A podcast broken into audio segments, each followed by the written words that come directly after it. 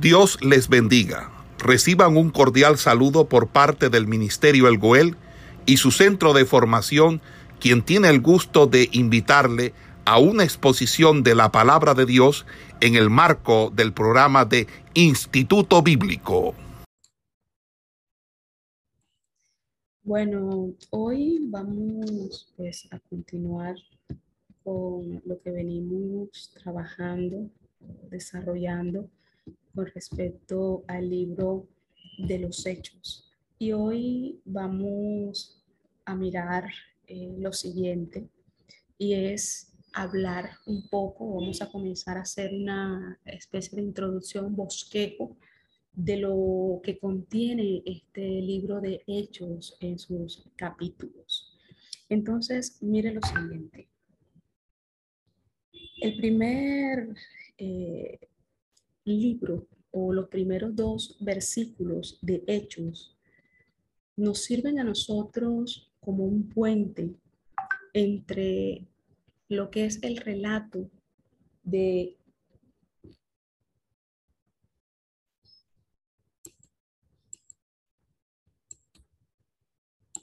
Entonces, como le venía diciendo, nos sirve a nosotros como un puente entre lo que es el relato del Evangelio de Lucas, ya que cuando nosotros leemos este Evangelio, nos damos cuenta que allí se ve plasmada todo lo que es referente a la vida y el ministerio de Jesús.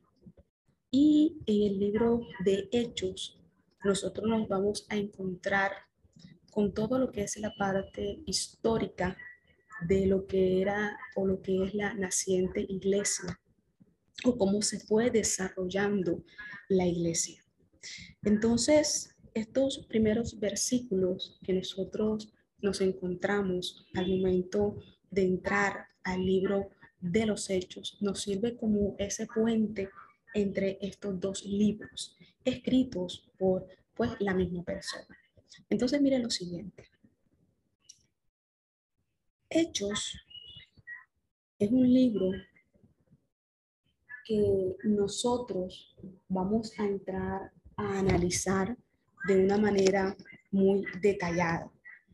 Y nos vamos a encontrar con lo primero. El primer, eh, lo primero es que nosotros vemos que este eh, libro eh, hace una mención de una persona llamada Teófilo. Y también nos va a comenzar a narrar todo acerca de las enseñanzas de Jesús. Y dicho esto, nosotros vamos a observar unos puntos que son muy interesantes dentro de este comienzo del libro de los hechos. Y el primer punto que nosotros vamos a observar es el siguiente y es la palabra el Evangelio. En el griego esta expresión hace referencia a lo que es anterior o primero. Y también significa o abarca el primero de dos o más asuntos. Lucas escribe solo dos libros, que es el caso del Evangelio de Lucas y el libro de Hechos. Pero hace una distinción entre los dos. Hace una, una distinción entre estos dos eh, libros o este, estos dos eh, escritos de la siguiente manera.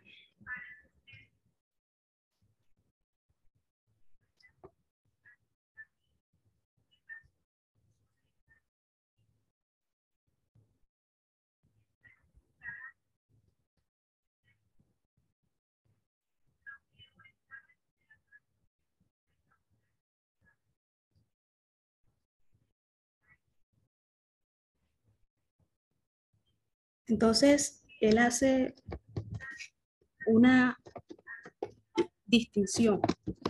Y es que en uno comienza a relatar o a describir todo lo que hacía referencia a Jesús y en el otro comienza a describir el desarrollo o cómo fue el desarrollo de la iglesia primitiva.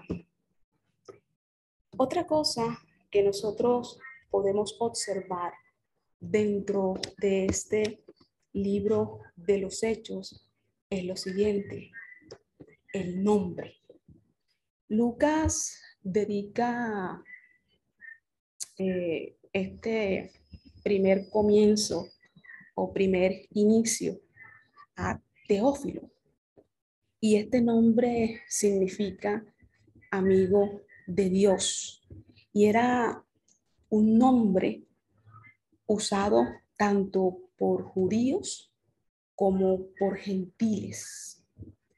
Y nosotros podemos notar algo, y es que en el prólogo del Evangelio, Lucas llama a Teófilo con una expresión que es excelentísima, expresión que también se usa para hacer menciones de personas que estaban en puestos muy altos, como por ejemplo lo que eran los gobernadores romanos, o sea, una expresión para alguien que tenía un alto cargo o una alta dignidad dentro del gobierno.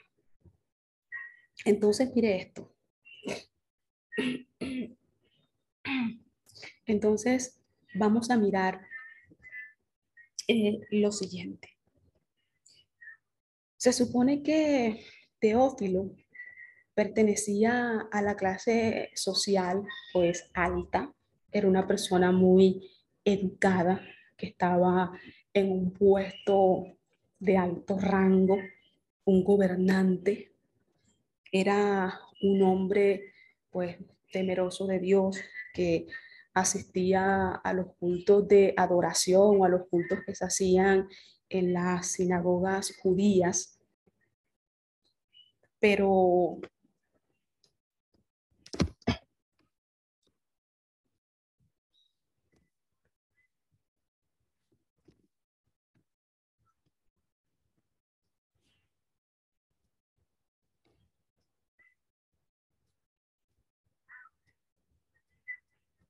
eh, ustedes sí me están escuchando. Sí, hermanita. Sí, hermana. Amén. Sí, perfecto. Ok, ok, ok. Cualquier cosa y les agradezco que me, me avisen, ¿oyeron? Si cualquier cosa.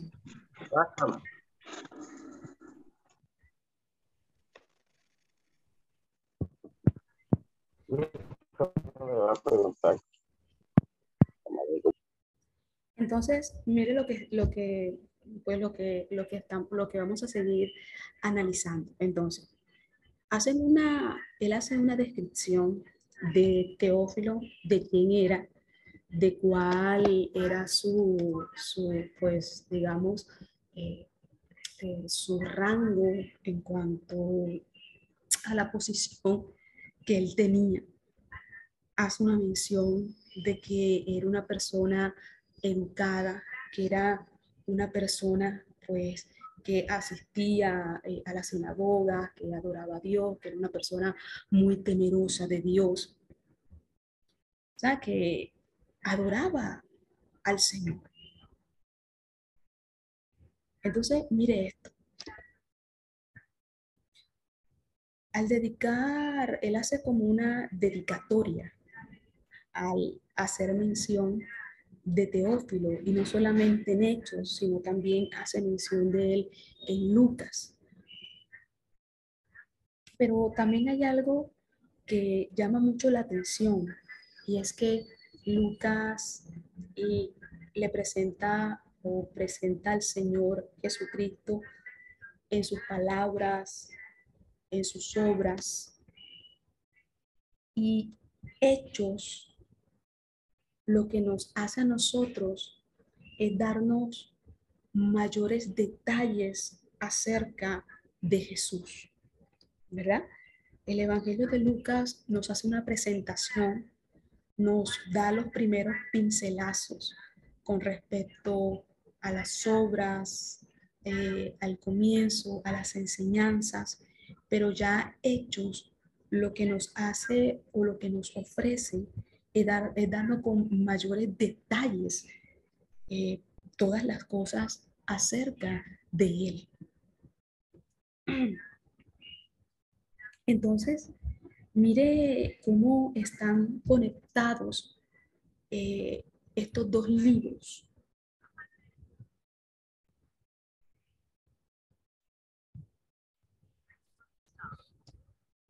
Entonces, mire, mire lo siguiente. Nosotros podemos observar no solamente estos dos aspectos que hemos tocado con respecto eh, al libro de los hechos, sino que esto es algo que nos remarca o nos recalca mucho dentro del desarrollo de este libro que vamos, que, porque estamos estudiando, y es que siempre nos va a hablar acerca de todo lo que Jesús comenzó a hacer y enseñar. O sea, todo acerca de lo que Jesús comenzó a hacer y lo que él comenzó a enseñar.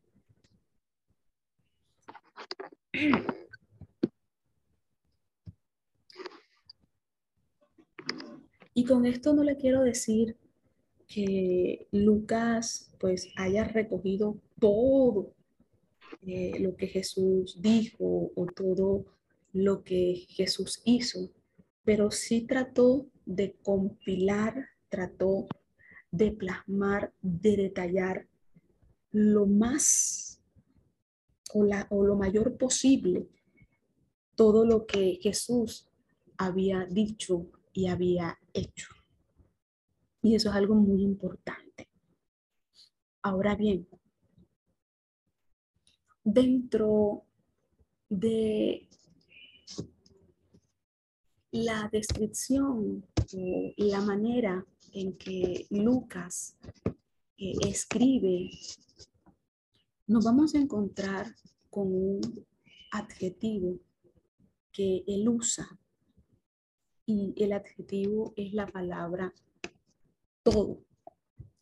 Y este adjetivo lo utiliza para incluir todo lo que se menciona acerca de Jesús.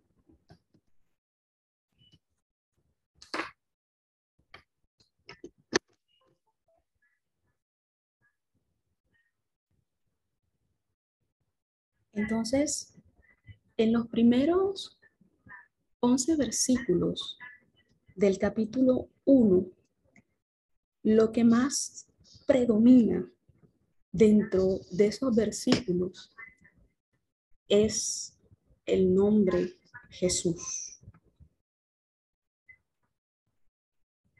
Todo lo que Jesús empezó a hacer y a enseñar, o sea, esos 11 primeros versículos del capítulo 1, lo que más predomina, lo que nosotros, la palabra que más vamos nosotros a encontrar es Jesús, todo lo que Jesús empezó a hacer y a enseñar.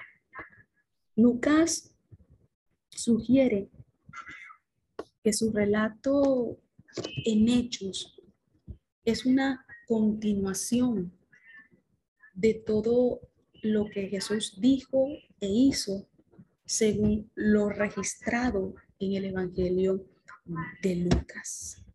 Él escribe acerca de Jesús tanto en el Evangelio de Lucas como en el libro de Hechos.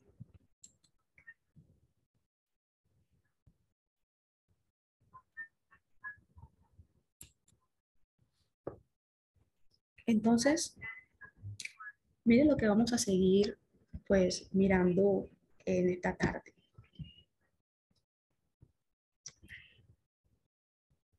Entonces, digamos que estos dos libros nos sirven a nosotros mucho. O digamos, el libro de Lucas nos sirve a nosotros mucho al momento de nosotros entrar a estudiar el libro de los hechos. De hecho, Lucas en su Evangelio presenta tres diferentes temas. ¿Qué temas toca Lucas? Él toca el tema de la ascensión, él, toma, él toca el tema de la instrucción, él toca el tema de la elección, por lo menos. Cuando habla con respecto a la ascensión, eh, Lucas 24, del versículo 50 a 53, usted se da cuenta que vuelve y toca otra vez ese mismo asunto en Hechos capítulo 1, versículo 2. Entonces, mire que ambos libros llevan una relación el uno con el otro. Ahora bien,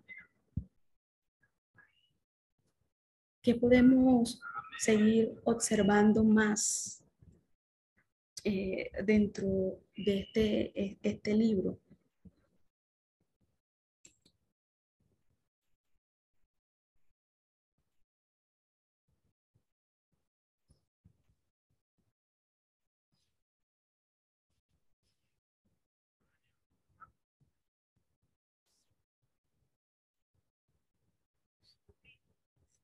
Entonces, mire, mire, mire lo siguiente. Eh, estábamos mirando la relación que llevan estos dos libros entre sí y cómo temas que él tocó en Lucas vuelve nuevamente y los toca o los abarca nuevamente en el libro de Hechos. Yo les hablaba de que él tocaba un tema que era con respecto a la ascensión, que lo toca en Lucas capítulo 24 y vuelve y lo toca en el libro de Hechos en el capítulo 1. Y no solamente esto, sino que él también hace una eh, relación en la parte del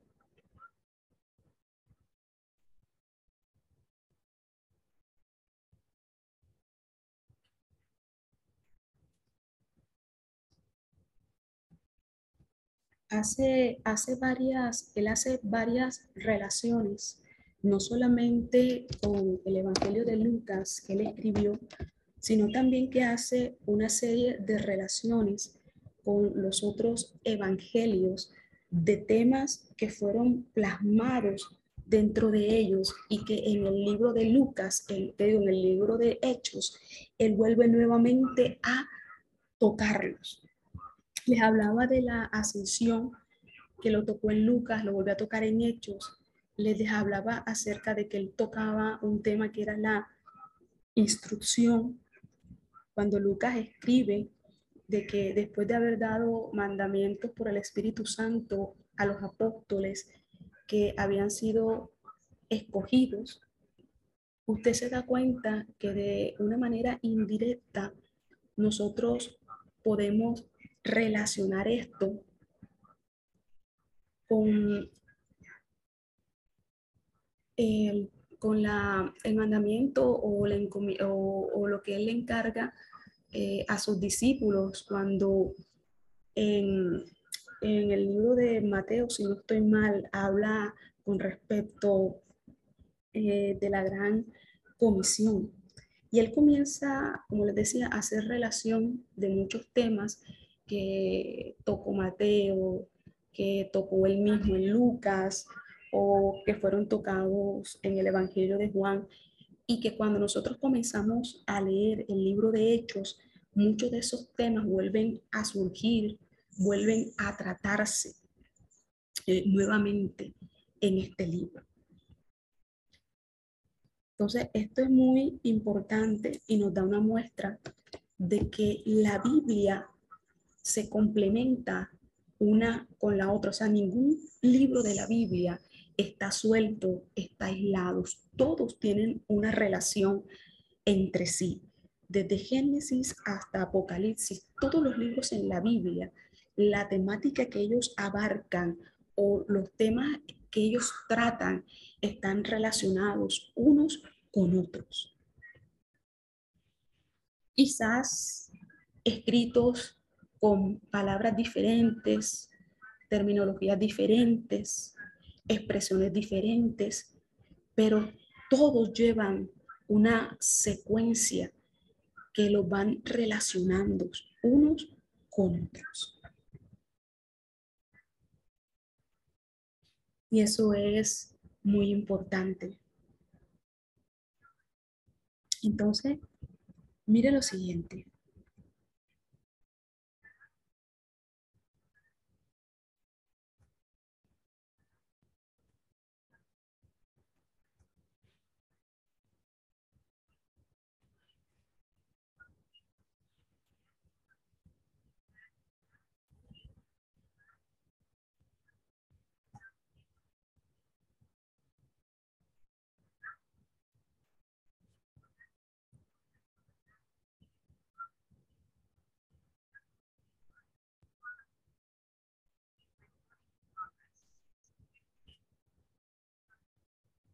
Entonces, mire esto.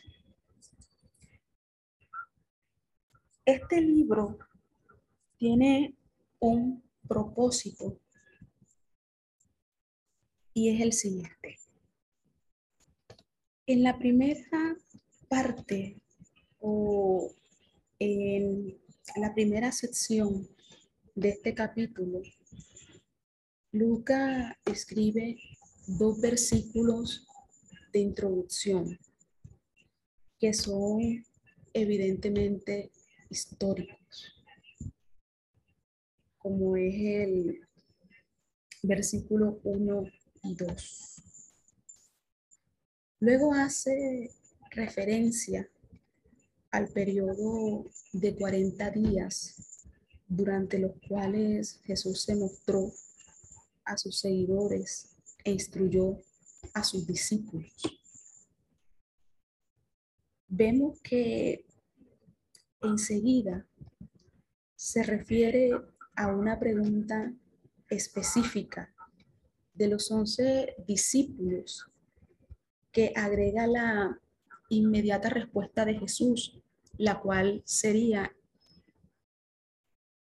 e indica el propósito de Lucas de escribir hechos. Y mire esto. Así que cuando se reunieron, le preguntaban, Señor, ¿restaurarás el reino a Israel en este tiempo?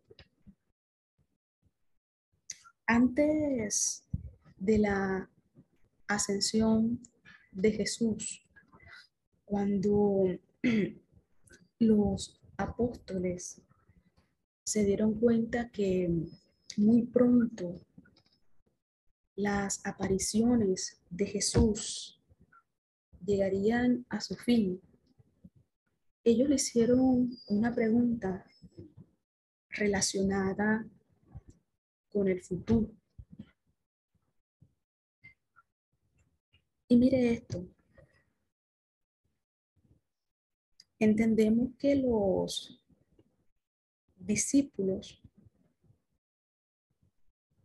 expusieron el asunto que les preocupaba, era algo que les preocupaba. Y por eso le hacen la pregunta, Señor, ¿restaurarás el reino a Israel en este tiempo? Una pregunta que querían ellos que Jesús les respondiera. Entonces, mire, mire, mire lo siguiente. Mire esto.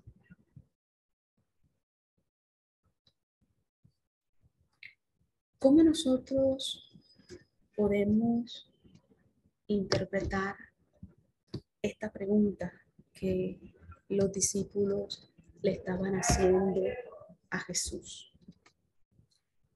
Una explicación quizás sencilla, rápida, que alguien, que nosotros pudiésemos pensar, es que los discípulos todavía estaban pensando en términos de un reino político, un reino terrenal con respecto a la, a la, a la nación de Israel, en la cual Jesús sería el rey terrenal, quien les iba a gobernar, quien les iba a dirigir.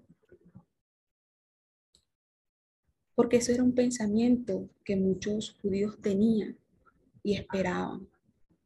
Y por eso fue que muchos eh, rechazaron a Jesús, porque ellos lo que estaban esperando era que alguien eh, los pudiera libertar o del yugo del imperio romano. O sea, ellos estaban esperando un gobierno, un reino terrenal y muchos no entendieron realmente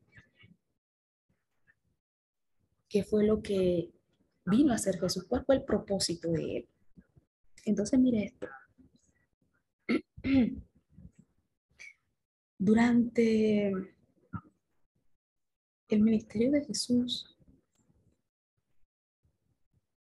la madre de Santiago Juan pidió a sus hijos que se les diera un lugar especial en el reino.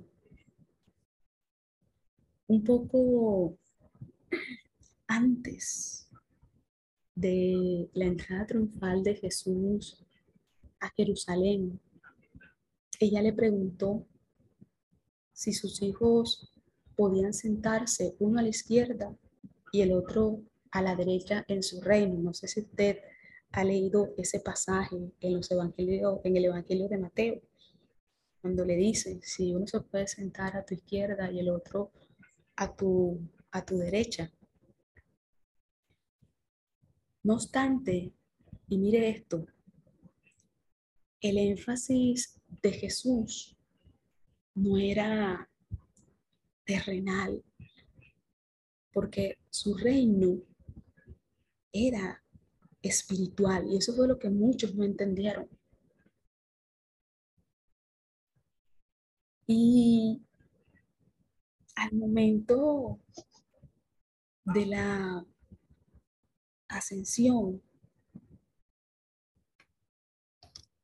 los discípulos expresan ese ardiente deseo de ser liberados de la opresión extranjera y rogaban que fuese restaurado el reino de Israel.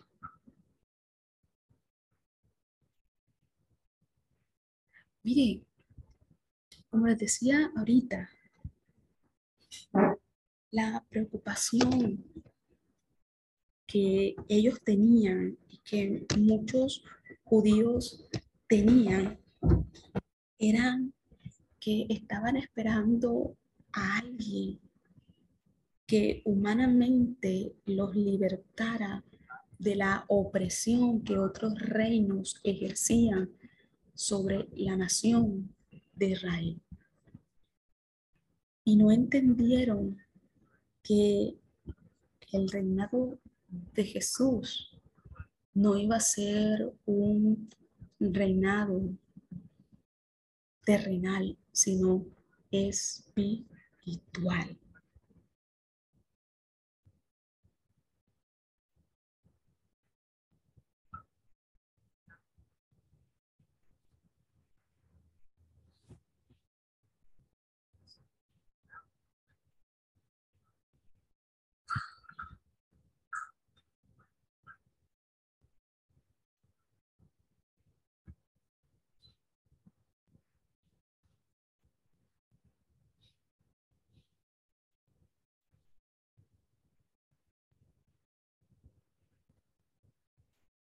Entonces, mire lo siguiente, que nosotros podemos analizar.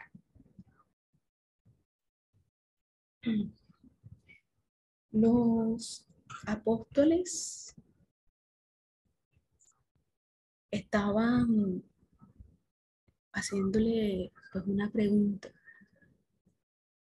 Y lo que nosotros podemos analizar es la respuesta que Jesús les da.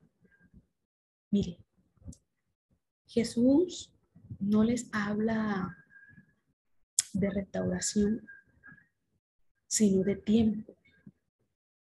Y usted se da cuenta que Él les dice, no les toca a ustedes saber los tiempos o las sazones que el Padre ha fijado por su propia autoridad. Respuesta dada.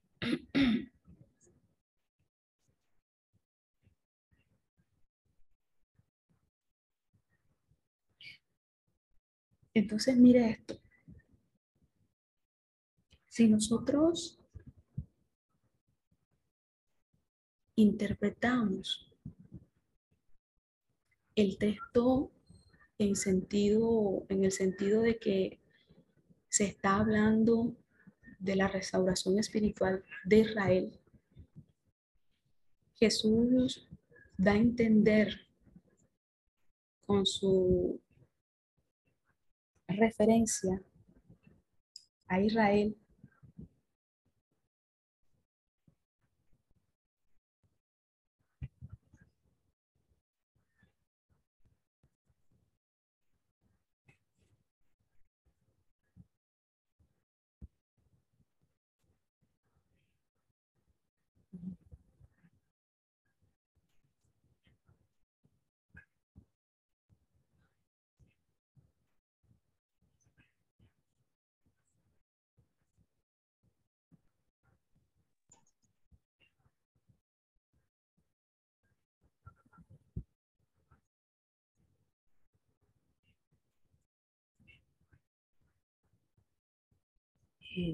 sí me, sí, sí, sí me están, sí, sí me están escuchando.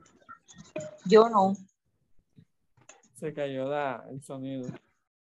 Y ahora sí me escuchan, pero hasta ahorita que estaba hablando, ¿sí me escucharon o no me estaban escuchando nada? Sí, sí se escuchaba. Ok, ok. Eh, eh, ¿Hasta dónde me alcanzaron a escuchar? Disculpen.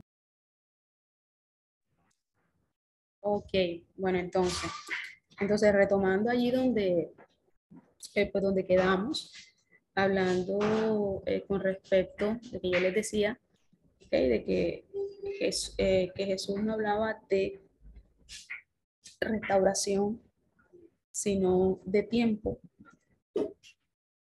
Él les dice, no les toca a ustedes saber los tiempos o las sazones que el Padre ha fijado por su propia autoridad. Y si nosotros interpretamos el texto en el sentido de que se está hablando de la restauración espiritual de Israel, Jesús da a entender con su referencia a Israel los discípulos, que los discípulos son demasiado limitantes limitantes. Mire esto.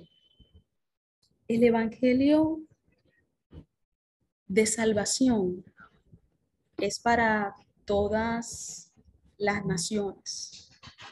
Por eso Jesús les dice que les serán testigos en Jerusalén, en Judea, en Samaria y hasta lo último de la tierra.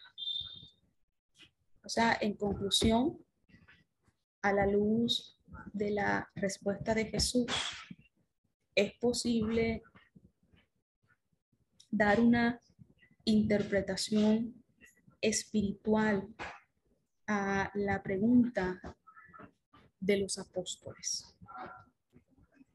Y les dijo, no les toca a ustedes saber los tiempos o las sazones que el Padre ha fijado por su propia autoridad. Mire esto. Los apóstoles estaban eh, curiosos o tenían pues curiosidad con respecto al futuro. Pero es que, mire algo, el futuro pertenece a Dios, no a nosotros ni, ni a ninguno de ellos. Eso le pertenece a Dios. Y mire algo, ellos debieron de haber recordado la observación pertinente que hizo Moisés cuando dijo, las cosas secretas pertenecen a Jehová nuestro Dios, mas las reveladas son para nosotros y para nuestros hijos para siempre. Mire eso. Las cosas secretas pertenecen a Dios, pertenecen a Jehová nuestro Dios, mas las reveladas son para nosotros y para nuestros hijos para siempre. Eso nosotros lo encontramos en el libro de Deuteronomio, en el capítulo 29. O sea, las cosas secretas pertenecen a Jehová, nuestro Dios. Entonces, mire esto.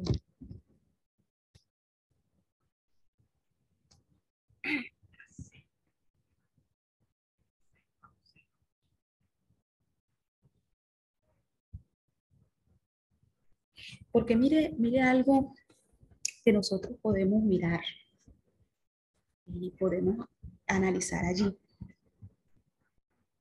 con respecto a, eso que, los apóstoles querían, estaban preguntando o, querían saber. Eh, en Deuteronomio se nos, eh, se, hace, se nos dice esto, que yo les, les, les leí ahorita, de que las cosas secretas pertenecen a Jehová nuestro Dios. Pero también nosotros vemos algo, eh, cuando, cuando encontramos también en la Biblia, eh, cuando nos dice, pero de aquel día y de la hora eh, nadie sabe, ni aun los ángeles que están en el cielo, ni, el, ni, el, ni el Hijo, sino el Padre.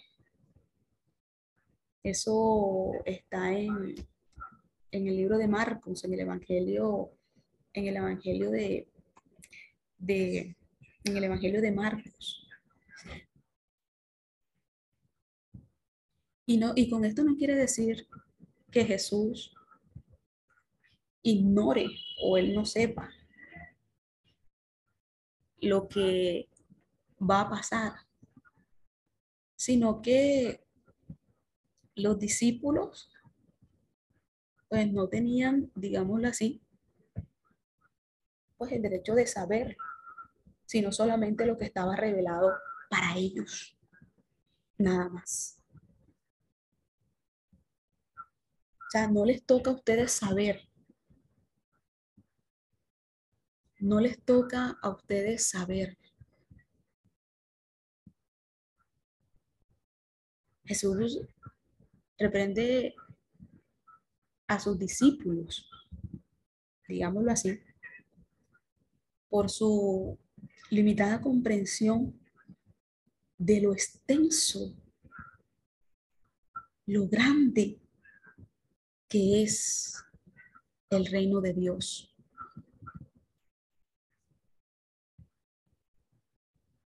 No les toca saber a ustedes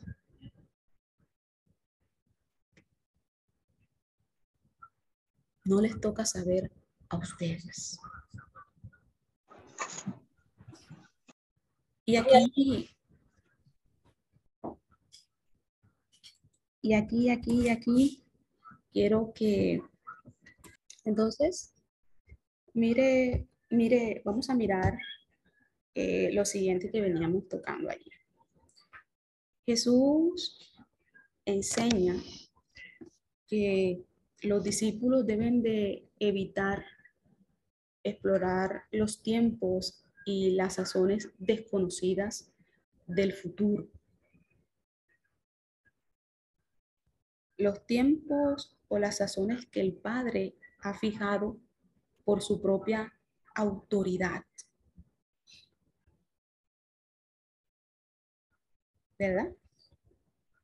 Entonces, mire,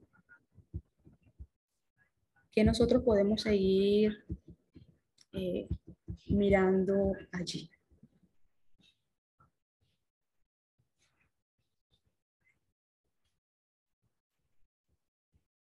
¿Qué podemos nosotros mirar con esto?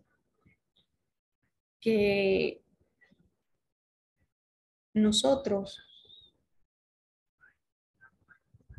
somos hijos de Dios y podemos estar seguros de que Dios está en completo control de todas las cosas, porque nuestro futuro está esculpido en las manos del Señor.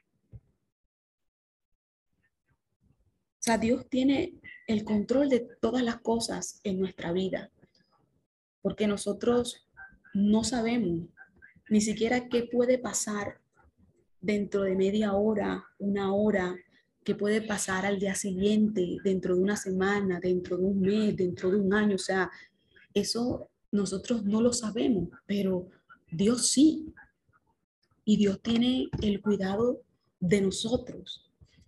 Y hay cosas que a nosotras, a nosotros, se nos es revelado por Dios, pero hay otras que no, que son misterios y que no son, no son, no son reveladas a nosotros. Entonces, lo que nosotros podemos simplemente es estar seguros, confiados en que Dios tiene el control de todo. Porque nosotros somos sus hijos y Él como Padre está al cuidado de nosotros. Entonces, mire, ¿qué otra cosa este, nosotros nos vamos a encontrar dentro de esta temática o dentro de este libro de los hechos. Y un tema que es muy importante cuando nos habla acerca de, pero recibirán poder cuando haya venido sobre ustedes el Espíritu Santo y me serán testigos en Jerusalén, en toda Judea y en Samaria y hasta los fines de la tierra. Pero recibirán poder cuando haya venido sobre ustedes el Espíritu Santo, me serán testigos en Jerusalén, en toda Judea, en Samaria y hasta los confines de la tierra. Aquí Lucas presenta prácticamente el tema que abarca o que aborda todo el libro. Este pasaje contiene la promesa de Pentecostés, el mandato de ser testigos en Jerusalén, en Judea, en Samaria y en todo el mundo. No va a hablar de la promesa. Jesús y los discípulos están en un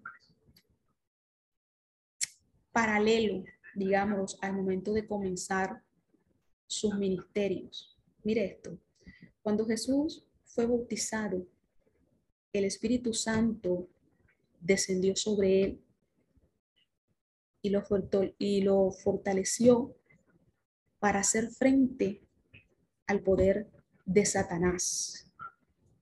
Antes que los apóstoles estuvieran capacitados para asumir su tremenda responsabilidad de construir la iglesia de Cristo y conquistar las fortalezas de Satanás, ellos reciben el poder del Espíritu Santo.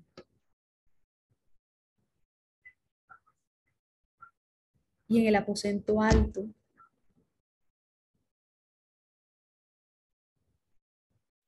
Jesús sopló sobre los apóstoles y dijo, recibid el Espíritu Santo. Como el Padre me envió, así también yo os envío. Y mire algo que a mí me llama poderosamente la atención, y es que antes de que ellos salieran a hacer o a ejercer su ministerio ya como tal en forma, ellos fueron llenos del Espíritu Santo. Y es que si nosotros analizamos la Biblia y nosotros podemos tomar como ejemplo al apóstol Pedro, disculpen, usted se da cuenta cómo era o cómo fue Pedro antes y cómo fue Pedro después de, de ser lleno del Espíritu Santo. Fueron dos cosas totalmente diferentes. El Pedro de antes fue un Pedro temeroso, lleno de miedo, de temor. Y después cuando él es lleno del Espíritu Santo, usted se da cuenta que este hombre es un hombre valeroso, valiente, capaz de anunciar a voz en cuello el nombre de Jesús. O sea, son dos cambios, dos contrastes tan tremendos de quién era Pedro antes de ser lleno del, ah, Espíritu Santo y quién, en quién se convirtió cuando fue lleno del Espíritu Santo. Y eso es algo eh, muy importante.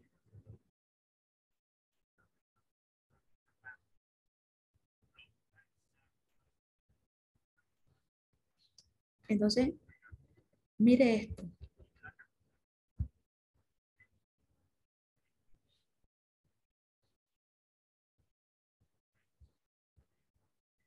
Mire, mire, mire esto, que vamos a seguir mirando allí con respecto a la promesa. Y es lo siguiente. El Espíritu Santo procede del Padre y del Hijo. Por ejemplo, Jesús informa o le dice a los discípulos en su discurso de despedida, pero cuando venga el consolador, a quien yo os enviaré al Padre, el Espíritu de verdad, el cual procede del Padre, Él dará testimonio acerca de mí.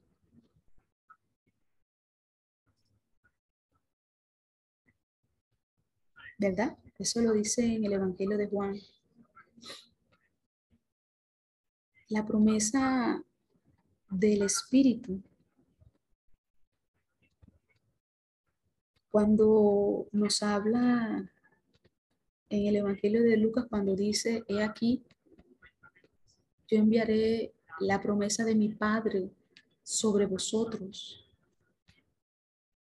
el Espíritu Santo.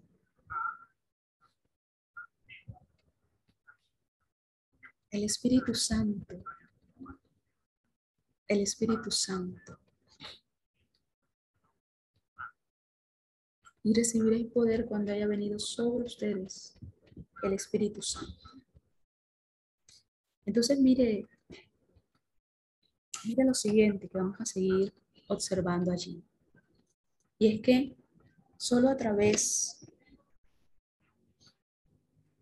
de la llenura del Espíritu Santo, los discípulos podían ser testigos de Jesús o testigos de Cristo. Pero no solo los discípulos.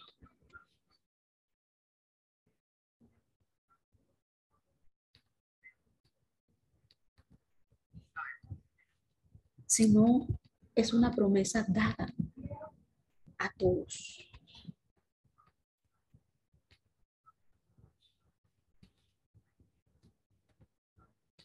Una promesa dada a todos.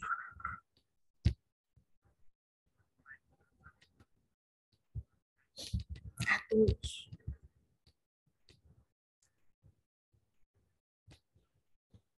Y mire esto. En hechos, el término testigo tiene un significado doble. Primero, se refiere a la persona que ha observado un hecho o un acontecimiento. Se refiere a la persona que ha observado un hecho o un acontecimiento. Y segundo, se refiere a la persona que presenta un testimonio por medio del cual defiende y promueve una causa. Mire estos dos significados. Primero se refiere a la persona que ha observado un hecho o un acontecimiento, o segundo, y segundo, se refiere a la persona que presenta un testimonio por medio del cual defiende y promueve una causa. ¿Verdad? Tiene dos significados.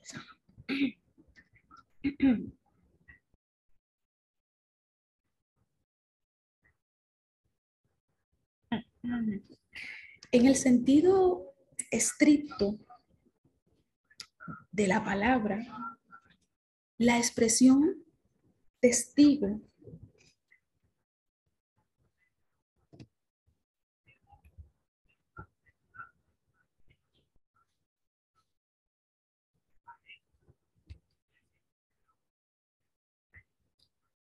no aplica.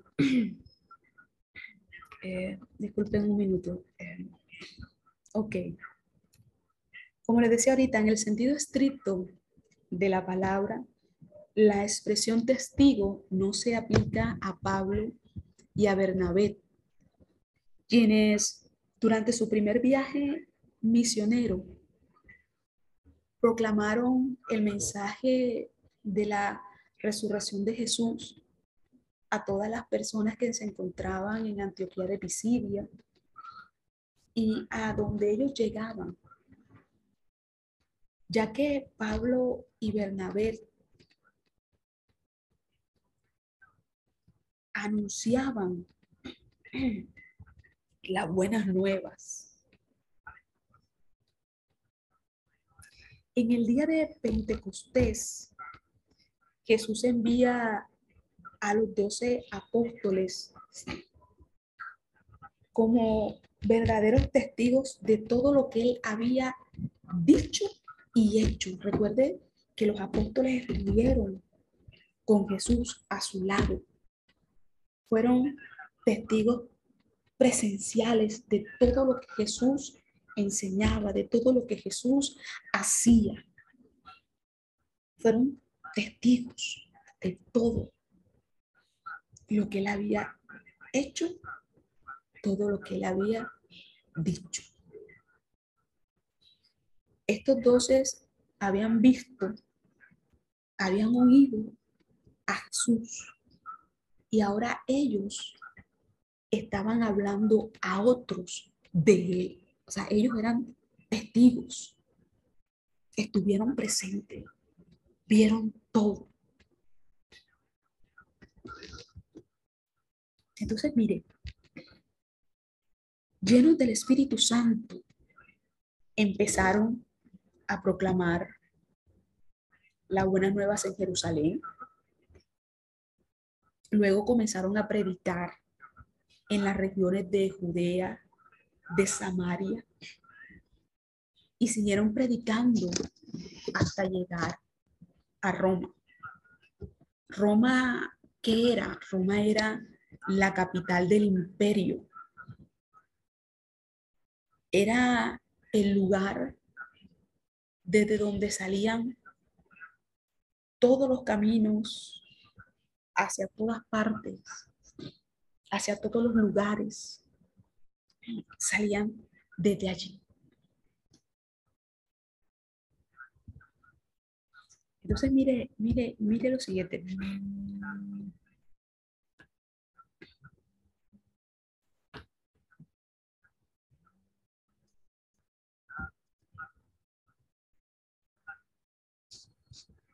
Entonces, mire, mire lo que vamos a seguir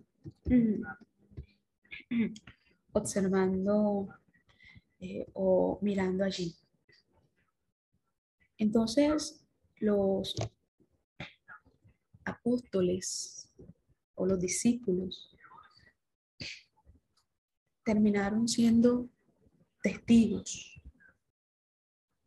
de todas las cosas de Jesús, que luego de ser llenos del Espíritu Santo, terminaron predicando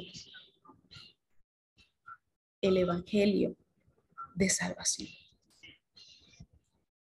En Hechos, nosotros vamos a encontrar algo, y es que enfoca su atención sobre Roma como el destino del Evangelio de Cristo. Se enfoca o su atención se coloca sobre Roma.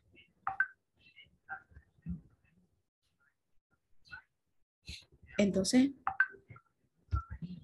mire, mírelo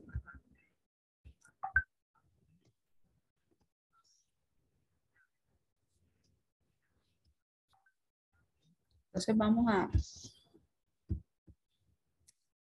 entonces vamos a hacer, eh, vamos a hacer entonces algo aquí. Esperamos que este estudio haya sido de bendición para su vida y ministerio. A Dios sea la gloria. Este es el Ministerio El Goel, vidas transformadas para cumplir el propósito de Dios.